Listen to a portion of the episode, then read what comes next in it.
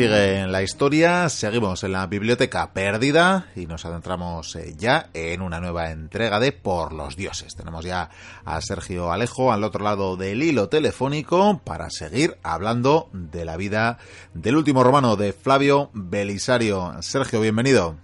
Hola Miquel, ¿qué tal? ¿Cómo estás? Bueno, no sé si he hecho una pequeña trampa, porque en realidad es la segunda parte de Belisario, pero bueno, sin eh, a pesar de que aparece en esta historia, tampoco va exactamente, ¿no? De, no es el único protagonista, ni mucho menos, o hay pasan más cosas, digamos, que las que él mismo protagoniza. Sí, podríamos decir que aquí, en esta segunda parte de la vida de Flavio Belisario, él sería un secundario, ¿no? Un secundario de lujo, todo se ha dicho, pero nos centraremos quizá en otro personaje o, como dije ya en la última entrega, en la primera, hablaríamos concretamente de un episodio nefasto de la vida del Imperio Bizantino o el Imperio Romano de Oriente en ese momento. No, no, no hablaremos exactamente de Belisario, sino que el, el grueso del, programa de hoy pues eh, girará en torno a, esos disturbios ¿no? que se produjeron en el año 532, a principios del, año 532. Mm, sí que, sí que es cierto que, el general Belisario jugará un papel determinante, porque como veremos al final de, del programa, pues su, su, participación, su participación en los hechos era decisiva para que todo pueda llegar a, a buen puerto, ¿no? Bueno, pues vamos, por tanto, a ese año 532, a la capital del imperio, a Constantinopla, para presenciar lo que también de alguna manera serían los primeros, quizás los primeros disturbios de la historia por eh, aparentemente eventos deportivos, ¿no? Sí, sí, sí, porque todo gira en torno a un, a un lugar, eh, digamos, em, estratégico, ¿no? En este caso, un lugar donde se celebraban eh, eventos deportivos, mm, mucho más, dista, un poco, no, no, no, no, piensen los mochuelos ahora que nos vamos a centrar en, en, el, en, las míticas luchas de gladiadores, ¿no? Porque en este periodo, digamos, ya en la parte final o la parte del, del Imperio Romano de Occidente, en la parte Mm, del fin del Imperio Romano de Occidente, pues eh, debemos eh, concretar que, que, el deporte que movía las masas, digamos el pan y circo o el opio del pueblo, no eran los gladiadores, sino que eran las carreras de carros, las carreras de carros que se celebraban en los hipódromos. Entonces, este es el punto neurálgico, digamos, donde se fragua pues todo este episodio nefasto conocido como la revuelta o los disturbios de la Nica. Eh, y luego espe especificaremos qué significa esta palabra. Perfecto, Sergio, pues vamos allá, pero si te parece, eh, pongamos eh, en antecedentes o refresquemos la memoria, porque habíamos dejado a Belisario, bueno, un poquito lejos, ¿no? Sí, sí, para que los mochuelos eh, se hagan un poquito, se sitúen otra vez un poquito en el transcurso de la vida de Flavio Belisario, pues lo habíamos dejado en Oriente, en la frontera de Oriente, en el Limes Oriental, eh, tras la, la batalla de, de, Calínico o la derrota de Calínico, que mm, yo prefiero llamarle la victoria pírrica de, de, los persas para aclarar un poquito el concepto, ¿no? Porque si recordáis tras, tras esas digamos, tablas, porque los persas también perdieron muchos efectivos en, ese, en esa batalla. Eh, Flavio Belisario se retiró, se refugió en la fortaleza y esperó allí pues las indicaciones o que se resolviera la, la, la investigación que se levantó en torno a los hechos de, de esa derrota. ¿no? Eh, ¿Qué pasó? Pues que Belisario recibió la orden de regresar a Constantinopla, eso sí, ya habiendo perdido el cargo de Magister Militum per Orientem, que lo ostentaría otro personaje a partir de ese momento, y él degradado, pues mm, en cierto modo perdonado o exculpado de, de cargos más relevantes, pues es eh, llamado de nuevo por, por, por, el emperador para que acuda a la capital. ¿vale? Y entonces, entonces eh, eh, podríamos decir que a, a, finales, digamos, hacia la prima, ah, perdón, hacia el otoño del año 531, pues nos encontramos con un belisario que se traslada a Constantinopla con sus bucelari eh, a la espera de recibir pues nuevas indicaciones por parte de, de Justiniano, ¿no? Bueno, y tenemos que hacer también un trasfondo, explicar un poco el contexto político del momento y volver a mencionar a personajes, en este caso de la parte enemiga, de aquellos eh, persas sasánidas, de los que ya habíamos hablado también. Sí, porque de hecho guarda un, una relación con lo que con lo que sucederá a partir de enero del, del, año 532. También finalizamos hablando, si no sé si lo recuerdas, de la paz eterna o la paz perpetua que se firmó en septiembre del 531, uh -huh. cuando el rey Cabat I, aquel que quiso eh, el listo, obligó, sí, el listo, por decirlo de alguna manera, que quiso que, Justiniano adoptase a su hijo Cosroes. Este Cabat I fallece en septiembre del 531 y su hijo Cosroes eh, sube al trono. Entonces, en este momento es cuando Justiniano firma esta paz con él, un tratado de paz para mantener un poco más estable la frontera oriental, porque él realmente lo que tiene en mente es otra cosa. Ah, tiene en mente otra cosa, no quiero avanzar acontecimientos porque ahora meteremos el, punto este de, la, de, los disturbios, pero él tiene en mente pues otro tipo de, expansión, ¿no? Entonces necesita y quiere pues tener pacificado el, frente oriental que le, que le está restando pues mucho tiempo, muchos recursos, mucho dinero, muchos hombres, entonces mm, decide firmar esa paz, como ya dijimos en su momento que la paz era bastante desfavorable para los, para los romanos, ¿no? Entonces, mm, como tenía que pagar un tributo bastante elevado a los persas, eh, no le quedó más remedio que subir los impuestos. Y ya sabemos que cuando se toca el bolsillo, pues la gente se, se, pone, se pone de mala leche, ¿no? Entonces, digamos que para entender la revuelta que se producirá en enero del, 532, pues debemos tener, atender a dos escenarios. Primero, el político-económico, que sería un poquito este, el descontento o la, por la presión tributaria que está ejerciendo en este momento eh, Justiniano para poder hacer frente a este tributo, que era muy, muy, muy caro. Y por otra parte, tendríamos la parte religiosa, ¿no? Eh, Con la iglesia hemos topado.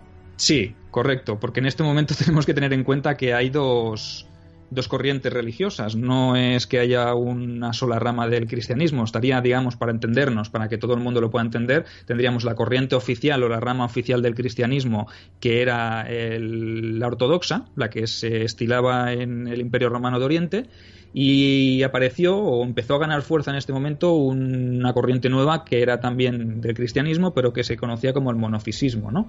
y a ver si eh, eres capaz Sergio a ver si eres capaz de explicárnosla porque yo de verdad que me cuesta mucho entender las diferencias digo ¿eh? es complicada es complicada a ver es complicada pero sencilla, ya veréis cómo lo entenderéis. Os voy a hacer dos frases en las que va a quedar perfectamente resumida. Para que entendáis, la rama ortodoxa defendía la dualidad de, la naturaleza de Jesús, es decir, la humana y la divina. O sea, dentro de la figura de Jesús existía la naturaleza humana y la divina, sin separación. ¿Vale? Coexistían en, en, la misma persona, ¿no? En cambio, el monofisismo, que era partidario de que sí que existían las dos naturalezas en el Hijo de Dios, o sea, en Jesús, pero que la humana era absorbido por la divina. Entonces, tenemos que uno defiende una dualidad, o sea, humana y divina dentro de Jesús, y el monofisismo defiende que es la divina la única que existe. O sea que, como veis, es un pequeño detalle, una tontería sin importancia, pero que al fin y al cabo a ver, a ver si lo hemos, muy compleja. A ver, me voy a elegir en portavoz de los oyentes, digo, a ver si lo hemos entendido. O sea, una, la ortodoxa nos dice que es a la par hombre y Dios o, parte de Dios, ¿verdad? Bien. Y la, esta nueva, o esta que, nos disputa la hegemonía religiosa, el monofisismo, eh, nos dice que sí, que humano es, pero que sobre todo Dios, ¿verdad? Correcto. Le concede, diríamos, un carácter divino. Le concede un carácter divino y la parte humana, pues ya no es tan importante, ¿no? Digamos que eh, la ortodoxia defiende que, es humano y a la vez es divino, por decirlo de alguna manera, que coexisten ambas naturalezas, pero el monofisismo, pues es partidario de que es un ser divino y punto. Y que la parte humana, pues no existe cuando está hablando de, del Hijo de Dios, ¿no? Es complicado, es una pequeña diferencia eh, para, que, para que nos hagamos la idea. En, en todo lo demás es igual. Lo único que cambia es este pequeño detalle, pero que a la postre pues, puede generar mucha controversia ¿no? en, momentos tan complejos como estos. Sí, y como a Jesús no le preguntaron, pues nada, pues eh, tiraron con la, con la disputa.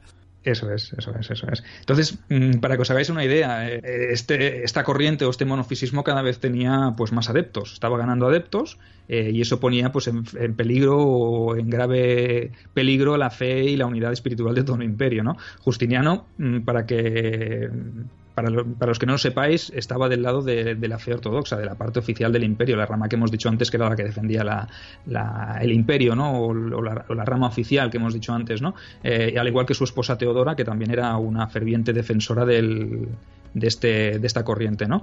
También no quiero meterme mucho en el personaje Teodora, que es muy importante y muy relevante y es una persona, una mujer muy adelantada a su época, pero para que os pique un poquito la curiosidad, pues os diré que Teodora no era no procedía de la casa real, no tenía sangre azul, por decirlo de alguna manera, sino que procedía de las más bajas em, esferas de la sociedad, ¿no? Entonces, su padre, decían las, las lenguas que su padre había sido el cuidador de los caballos del hipódromo, o el responsable de mantenimiento, por decirlo de alguna manera, del edificio del hipódromo. Y este padre, pues había sido pues, maltratado o, digamos, eh, sometido a burla pues por parte de, de, los, que, de los monofisistas, ¿no? Y de ahí, pues venía quizá ese odio, ese rencor que podía tener eh, eh, Teodora. Y cuando se hizo mujer del emperador, pues comprenderás que, que por decirlo de alguna manera, le comió, le comió un poco la oreja al emperador pues para, para que se posicionase o actuase un poquito en contra de, de esta, de esta rama religiosa, ¿no?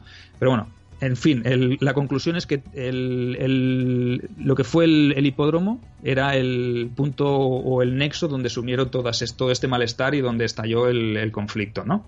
O sea, aquí todo confluye, ¿no? Todo lo, lo, la crisis política, la religiosa, la social, todo en un hipódromo. Esto pinta mal. Correcto, y todo el mundo es como ahora, ¿no? En el fútbol todo el mundo se desahoga, o en los eventos deportivos todo el mundo se desahoga. Pues la gente iba al, circo o al hipódromo en este caso, pues para, para gritar, para eh, dejar salir toda esa mala leche que llevaba dentro, y mala leche había mucha, porque con la subida de impuestos que tenía que pagar todo el mundo y con el conflicto latente este a nivel religioso, pues imagínate si había, por decirlo de alguna manera, mala hostia, ¿no? Bueno, y esto creo que venía de lejos, y que teníamos, eh, ya has mentado así de soslayo a unos, pero teníamos varios equipos, ¿no? Teníamos colores y la gente defendía cada uno sus colores. Eso es, en el hipódromo sabemos que había cuatro facciones. Cuatro facciones estaba la de los azules, la de los verdes, la de los rojos y la de los blancos aunque las más potentes, por decirlo de alguna manera, como si fueran las grandes, los grandes equipos de, de la competición, eran los, los, azules y los verdes. ¿vale?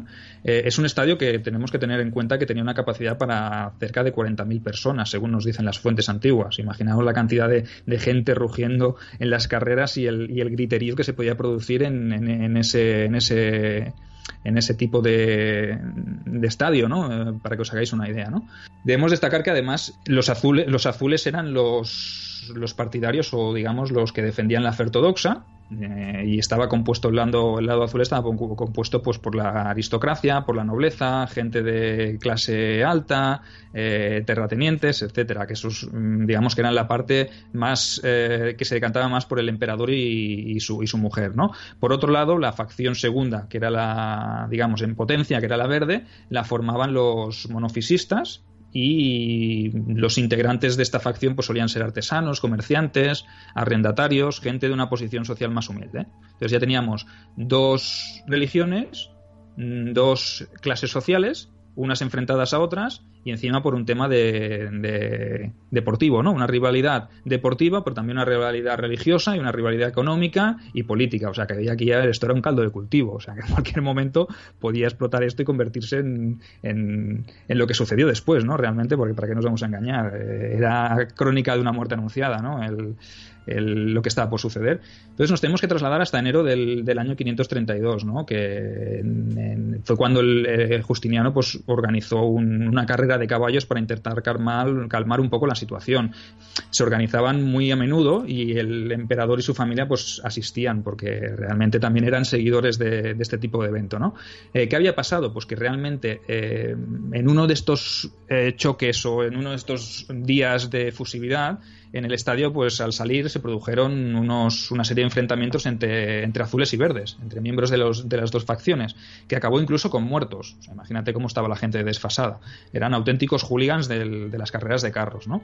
Y este evento pues acabó con varios detenidos, varios detenidos de ambas, de ambas facciones. ¿Qué pasó? Pues que estos detenidos pues, se los llevaron a justiciar, porque el asesinato pues, estaba penado con también la pena de muerte con mala fortuna, porque esto es mala fortuna, yo no, no, sé, no creo que sea otra cosa, que de los, de los que se mataron, hubieron dos que se pudieron escapar porque los mecanismos para acabar con ellos fallaron, ¿no? Y estos dos pobres desgraciados corrieron hacia un lugar sagrado, hacia una iglesia y se refugiaron allí. Se refugiaron allí y pidieron pues el derecho a, a digamos a no ser a no ser condenados, ¿no? A no ser eh, capturados de nuevo por el emperador. ¿Qué pasó? Pues que el pueblo presionó, mm, como no, la turba presionó y el emperador, pues Justiniano, se, se vio mm, obligado a conmutar la pena de muerte por una larga condena.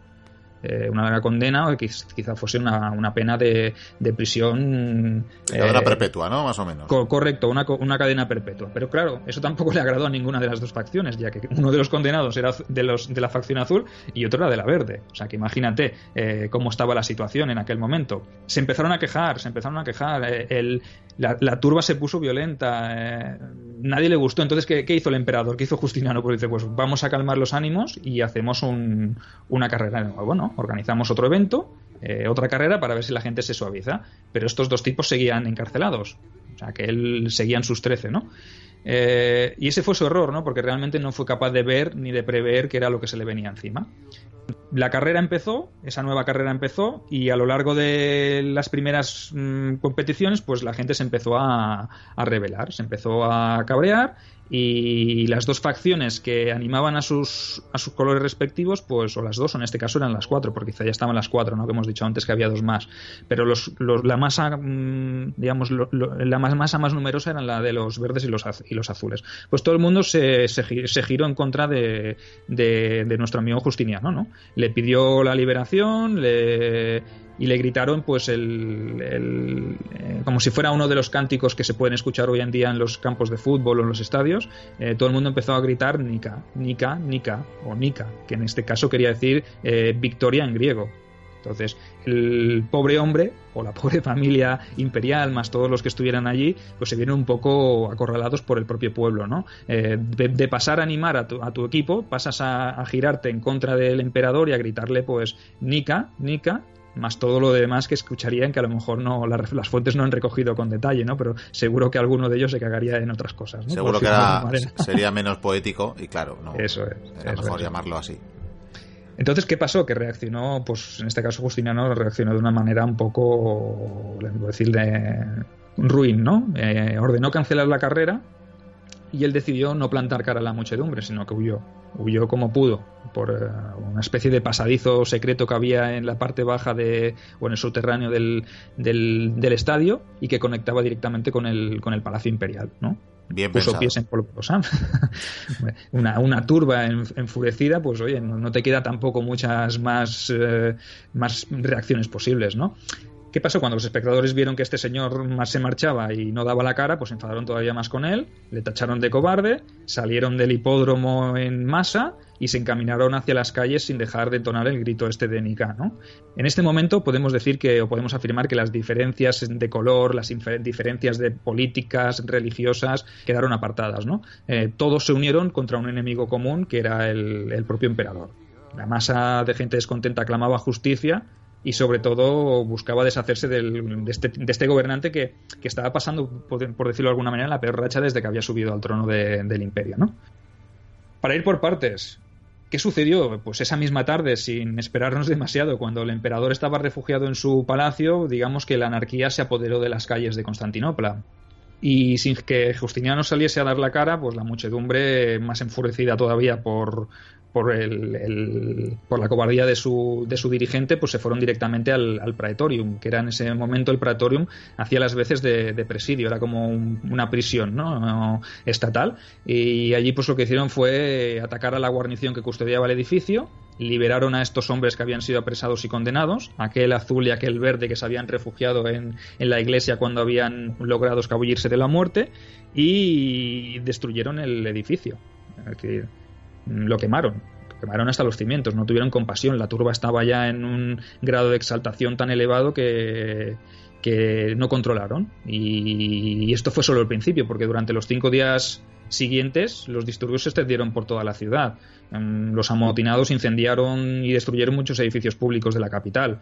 Eh, incluso las fuentes nos recogen como asediaron el palacio en el, que, en el palacio imperial, ¿no? El gran palacio en el que Justiniano se había refugiado para que veas que, se apoderaron de las calles, por decirlo de alguna manera. Fue una, una, revuelta que empezó con todo este malestar y se convirtió en una revuelta popular en la cual cada vez se unía más gente, la gente se le iba la mano, quemaban edificios públicos con el consecuente daño colateral, porque seguramente no solo se incendiarían los edificios públicos, sino que también acabarían incendiando pues casas, eh, vamos, fue una toma total de Constantinopla, ¿no?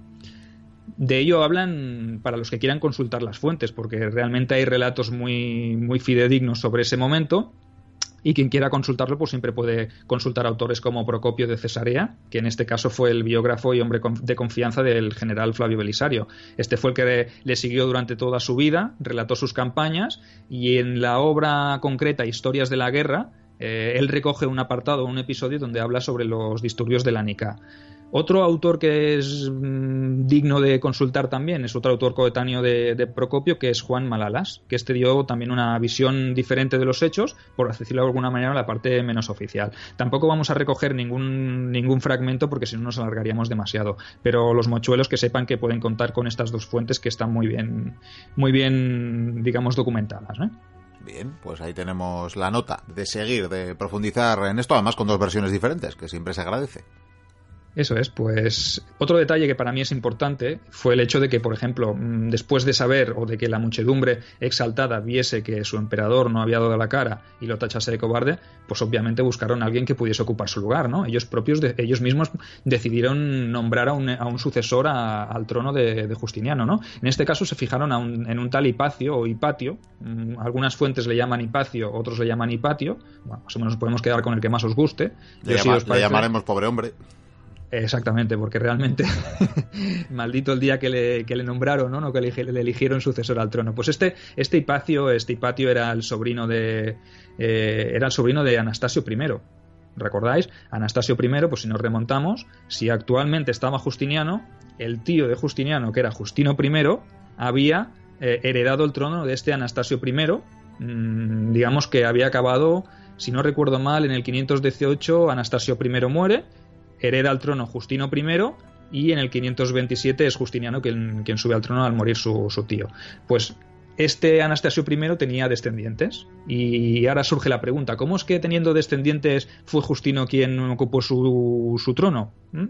Pues como dijimos en su momento, Justino era el, el comes exubitores o el jefe o el comandante de la Guardia de Palacio y supongo que sus, sus tejemanejes tendría para poder hacerse con el cargo. La cuestión es que la turba o el pueblo pues se fijó en este pobre hombre, como hemos dicho hambre, le llamaríamos el pobre hombre, se fijaron en él y decidieron pues que sería el nuevo emperador, le proclamaron emperador, ¿no? Mm, quizá, pienso yo, que este señor pues no tuvo más remedio que aceptarlo, ¿no? Porque realmente era una situación bastante comprometida.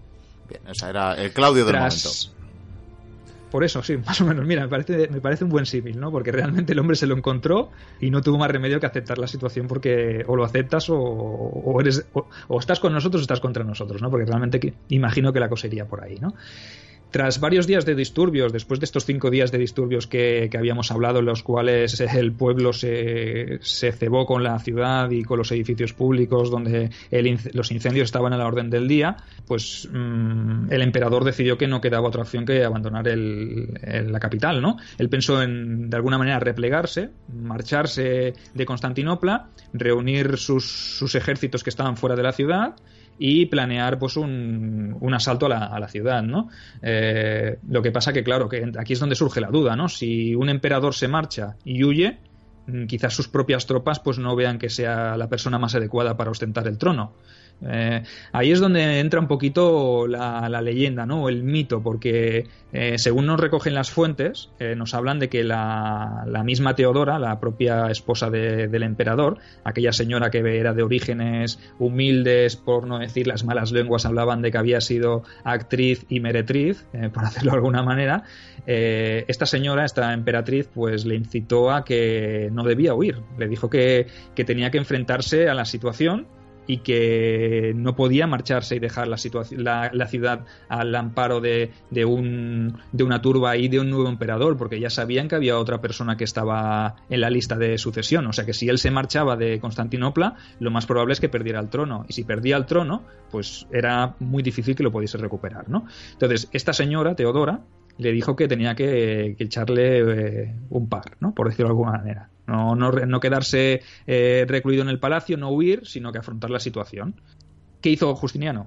Convocó a su Estado Mayor, a sus oficiales de confianza, a sus generales, y decidió que tenía que, planear una estrategia. Aquí es donde entra nuestro secundario de lujo. ¿Te acuerdas que habíamos dicho que jugaría un papel secundario? Pero secundario en la primera parte de la revuelta, porque realmente fue Belisario, junto con otro general bastante importante del momento, un tal Mundo, que fueron los elegidos para, para resolver la situación, por decirlo de alguna manera, ¿no? Pese a que no era Magister Milton per Oriente, como hemos dicho antes, ya lo había destituido Justiniano después de lo, de lo, de, lo de Calínico, eh, sí que volvió a confiar en él, porque realmente eh, Belisario siempre se había mostrado pues leal y este, en esta ocasión pues demostraría que realmente estaba del lado de, del emperador, ¿no? Me imagino que ante esta situación tampoco te podías poner muy exigente, ¿no? A la hora de contar con eh, fieles. Digo yo, vaya que a estas alturas yo creo que Justiniano ya se planteaba lo de Corroes. igual no es tan mala idea dejarle el trono. Quizás se, se, hubiese, se, hubiese, arrepentido de decir, oye, si hubiese quedado, si, se hubiese quedado este tal Corroes, se hubiese comido este, este fregado. Claro que sí. Pero, realmente pues Belisario siempre se había mostrado leal a, Justiniano. Eh, ya dijimos en su momento que había sido guardia personal suyo que incluso cuando la cosa estaba mal le habíamos nombrado magister militum después de la investigación de Docalínico mm, se dio cuenta de que no había sido responsable entonces, de nuevo vemos como Justiniano confía en él, ¿no? Confía en él y, o Teodora en este caso también, ¿no? Porque toda la corte un poquito se ve empujada a, defender o a depender del estamento militar, ¿no? Tenemos por una parte a Belisario y tenemos a Mundo, que hemos dicho que, que era otro de los que de los generales que, que, por decirlo de alguna manera, se vieron implicados en la resolución de este conflicto. Este general o este mundo estaba al mando de un contingente numeroso de mercenarios érulos. ¿no? Los érulos eran un tipo de tribu eh, germana, los que ya nombramos en la anterior entrada, si no recuerdo mal, hablando de nuestro amigo. De este, este mismo, nuestro amigo de Oacro, pues eh, este mundo pues no se sabe si era romano, las fuentes dicen que quizá fuese también un érulo, que estaba al servicio del Imperio Romano, pero la cuestión es que tenía un contingente importante de mercenarios érulos. ¿Qué pasó en esta situación? Pues que decidieron trazar un plan. Y el plan consistía en acudir al, al estadio, concentrar allí a todos los sublevados, eh, revoltosos, eh, a esta turba que estaba en pie de guerra, concentrarlos allí con, la excusa de, poder negociar una paz ¿no? o, un, cese de las hostilidades. De eso se encargó pues otro gran personaje, que fue Narsés, un, un, eunuco real, este, este Narsés es un personaje que, del cual también estaría muy bien poderle dedicar algún día una sección, porque fue un personaje muy importante, que con el tiempo iría adquiriendo esa, esa relevancia que le convertiría en un gran general y en este momento pues podríamos decir que se estaba un poco haciendo, haciendo su hueco en la, en la corte de Justiniano. ¿no? Este Narsés, personaje que ya era influyente en este momento con las clases aristocráticas y la nobleza de, Constantinopla, pues negoció con algunos de los líderes de los azules y les dijo que, que convocasen a toda la gente que, que, estaba involucrada en el tema en el, en el, en el mismo hipódromo que al día, en la mañana siguiente, a la mañana del sexto día, pues el emperador está dispuesto a negociar con ellos.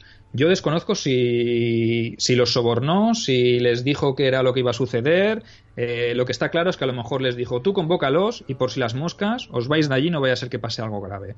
Total, que seguramente hubo algún tipo de soborno por medio, ¿no? Mm. Eh, la situación fue esa, que por la mañana eh, acudió, en vez de acudir el emperador, pues acudieron su brazo armado, que en este caso fueron Flavio Belisario y Mundo, y bloquearon las, las entradas y salidas del, del, estadio. Apostaron allí a sus contingentes de hombres, Belisario acudió con sus buquelari, sus famosos Boculari que le venían acompañando desde el principio de su mandato militar y bloquearon las entradas y salidas, como he dicho, para impedir que nadie saliese de allí.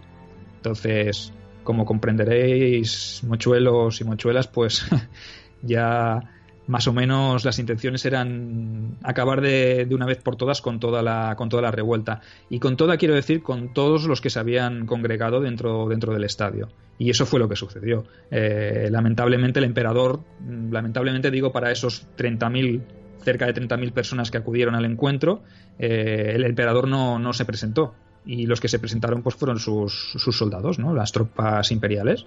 Decían que, antes he dicho un dato, que era que el estadio podía albergar unas 40.000 personas en el interior, pues imagínate 30.000 30 personas. Según los datos que se recogieron posteriormente, mm, no salió ni uno con vida. O sea, puedes imaginarte lo que sucedió allí dentro. O sea, en todo caso, decenas de miles de muertos, ¿no?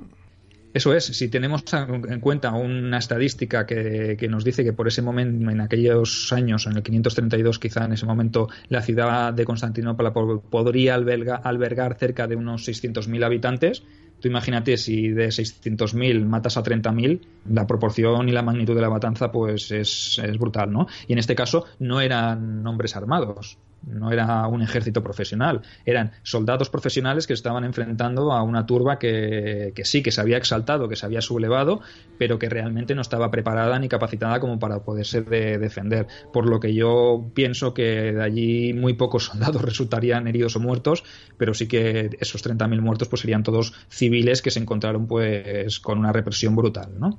Que aunque soy de letras, como bien saben los mochuelos, eh, así haciendo un poco números, creo que me sale como aproximadamente un 5% de la población de Constantinopla pues eh, sacrificada ese día.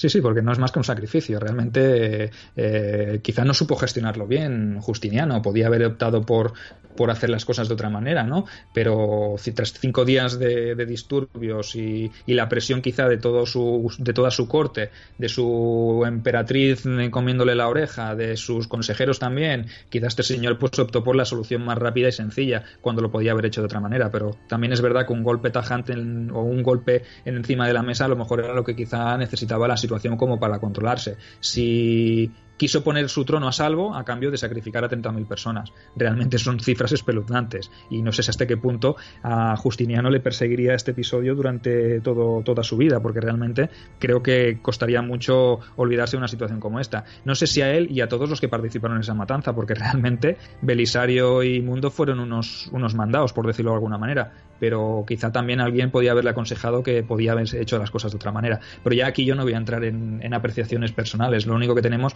pues son los, los datos de, reales de lo que había sucedido. ¿no? 30.000 30 muertos de 600.000 personas, pues como dices, un 5% de la población de Constantinopla ejecutada en una sola mañana. Sí, lastimeramente creo fue quizás el precursor de otros muchos en fin, asesinatos masivos en estadios, ¿no? Porque luego a, lo largo de la historia se han dado unos cuantos, ¿no? Desde este hasta, hasta Pinochet, por ejemplo, pues tenemos unos cuantos. Pero bueno, Eso es. Esas son otras historias, ciertamente. Eh, consecuencias, porque me imagino que esto tendrá consecuencias. Para bien en el caso del emperador, imagino. Sí, sí, sí, sí. Bueno, consecuencias, si, te parece, empezaremos por aquel pobre hombre. No sé si recuerdas al pobre desgraciado de Hipacio Hipatio. El pobre. Este señor, pues claro, realmente pues lo, lo cogieron lo capturaron, parece ser que, que lo mandaron a ejecutar por si acaso. Aunque yo entiendo que este hombre, según nombran las fuentes, parece ser que él no decidió ser nombrado emperador pero que no pudo o tuvo que aceptar porque no le quedó más remedio.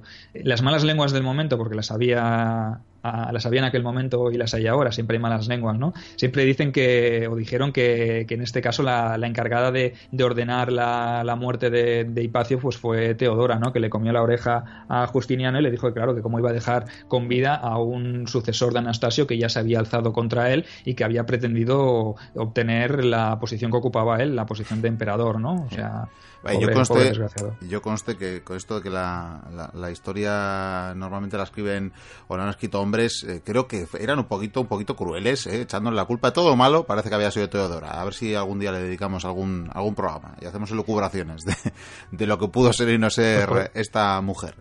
Podríamos, porque realmente hay gente que habla, pero es lo que tú dices, ¿no? A lo mejor las decisiones o las malas decisiones que, que tuvo, que acabó, digamos, Justiniano mm, eligió, la, la, opción menos mala, pues eh, los, cronistas en este caso a lo mejor se, se fijaron o quisieron culpar a la, a la, mujer que estaba a su lado en lugar de culparle a él por haber tomado una mala decisión. Esto es que, claro, lo que decimos, las fuentes escritas y más tan antiguas, pues son muy manipulables y no nos las tenemos que creer al 100%. Eso estoy contigo.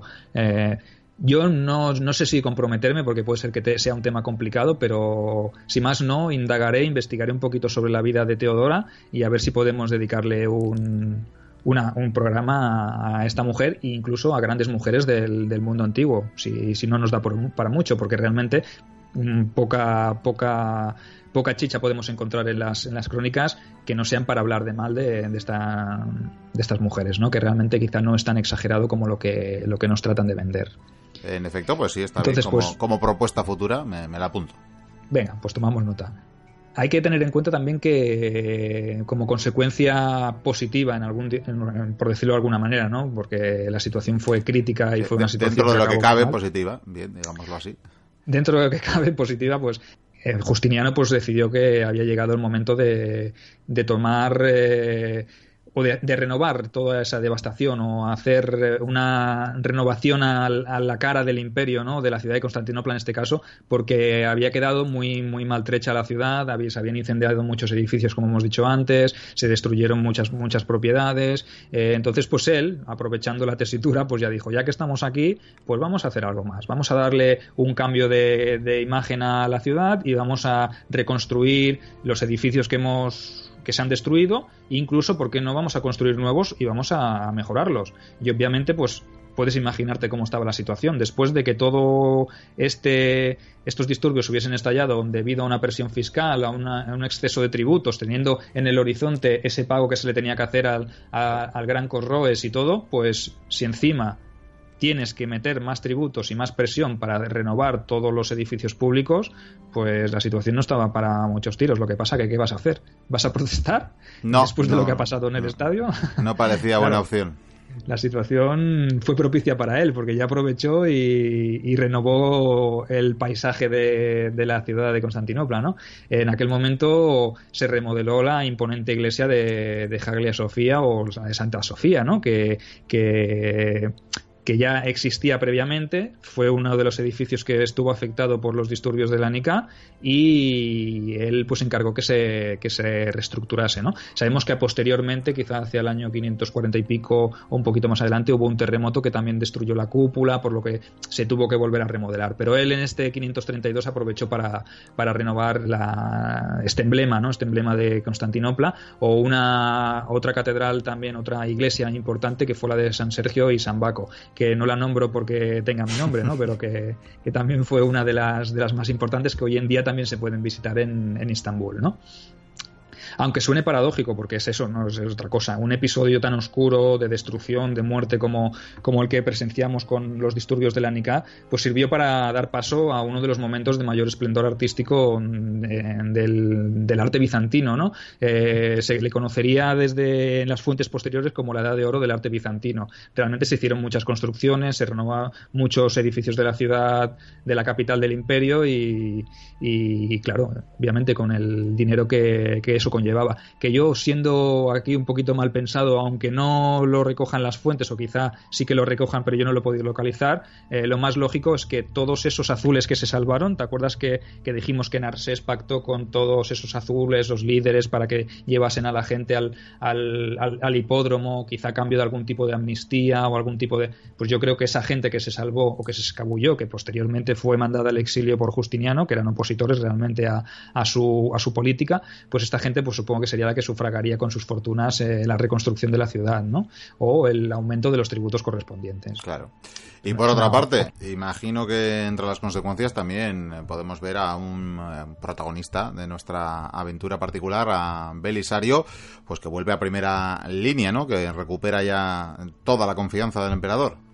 Obvio, obvio, después de, haber participado como ser el pilar o la punta de lanza de, la, de la, operación que había, que había orquestado mm, Justiniano con, con Narsés, pues realmente el hecho de haberse mostrado leal o fiel en ese momento de, de debilidad que quizá otros podrían haber optado por pasarse al mando opuesto, ¿no? Con un emperador que ha demostrado en este caso algún tipo de, cobardía o de no saber hacer frente a la situación, también era posible que, o en, tiempos más pasados o posteriores, seguramente que otros hubiesen aprovechado para decir, hostia, este es débil, pues mira, me hago yo con el poder, o ponemos a este, o, es la, oportunidad para destronarle. Pues no, en este caso Flavio Belisario volvió a demostrar eh, con su lealtad que, estaba dispuesto a ir eh, de la mano de del, emperador, ¿no? De Justiniano. Esto sirvió para recuperar la confianza esa que había perdido quizá después de lo de Calinico y sin duda le haría ser partícipe de esos planes futuros de los que he hablado así por encima antes y que son los que de los que empezaremos a hablar en, en la siguiente entrega si te parece porque yo creo que este es un buen punto para para, para frenar la, el programa de hoy no sé cómo lo ves De acuerdo, pues lo dejamos aquí. No sin antes recordar que en la anterior entrega quizás eh, lo olvidamos, lo comenté creo que en algún momento, pero luego no lo, comenté, no lo comenté contigo, que Belisario es precisamente el personaje que será protagonista o hilo conductor de tu siguiente trabajo literario, ¿no?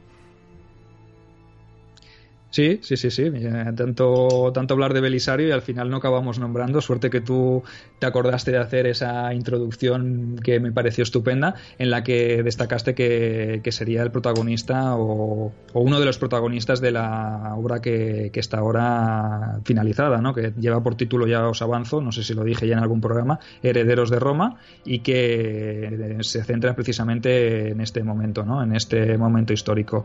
Eh, y que, como bien dices, pues tengo varias editoriales que por fortuna, gracias a Dios, en este caso, eh, hay varias editoriales que están interesadas en, el proyecto porque realmente le he puesto mucho esfuerzo y creo que es un tema, eh, un periodo muy interesante y una figura muy relevante la de Flavio Belisario.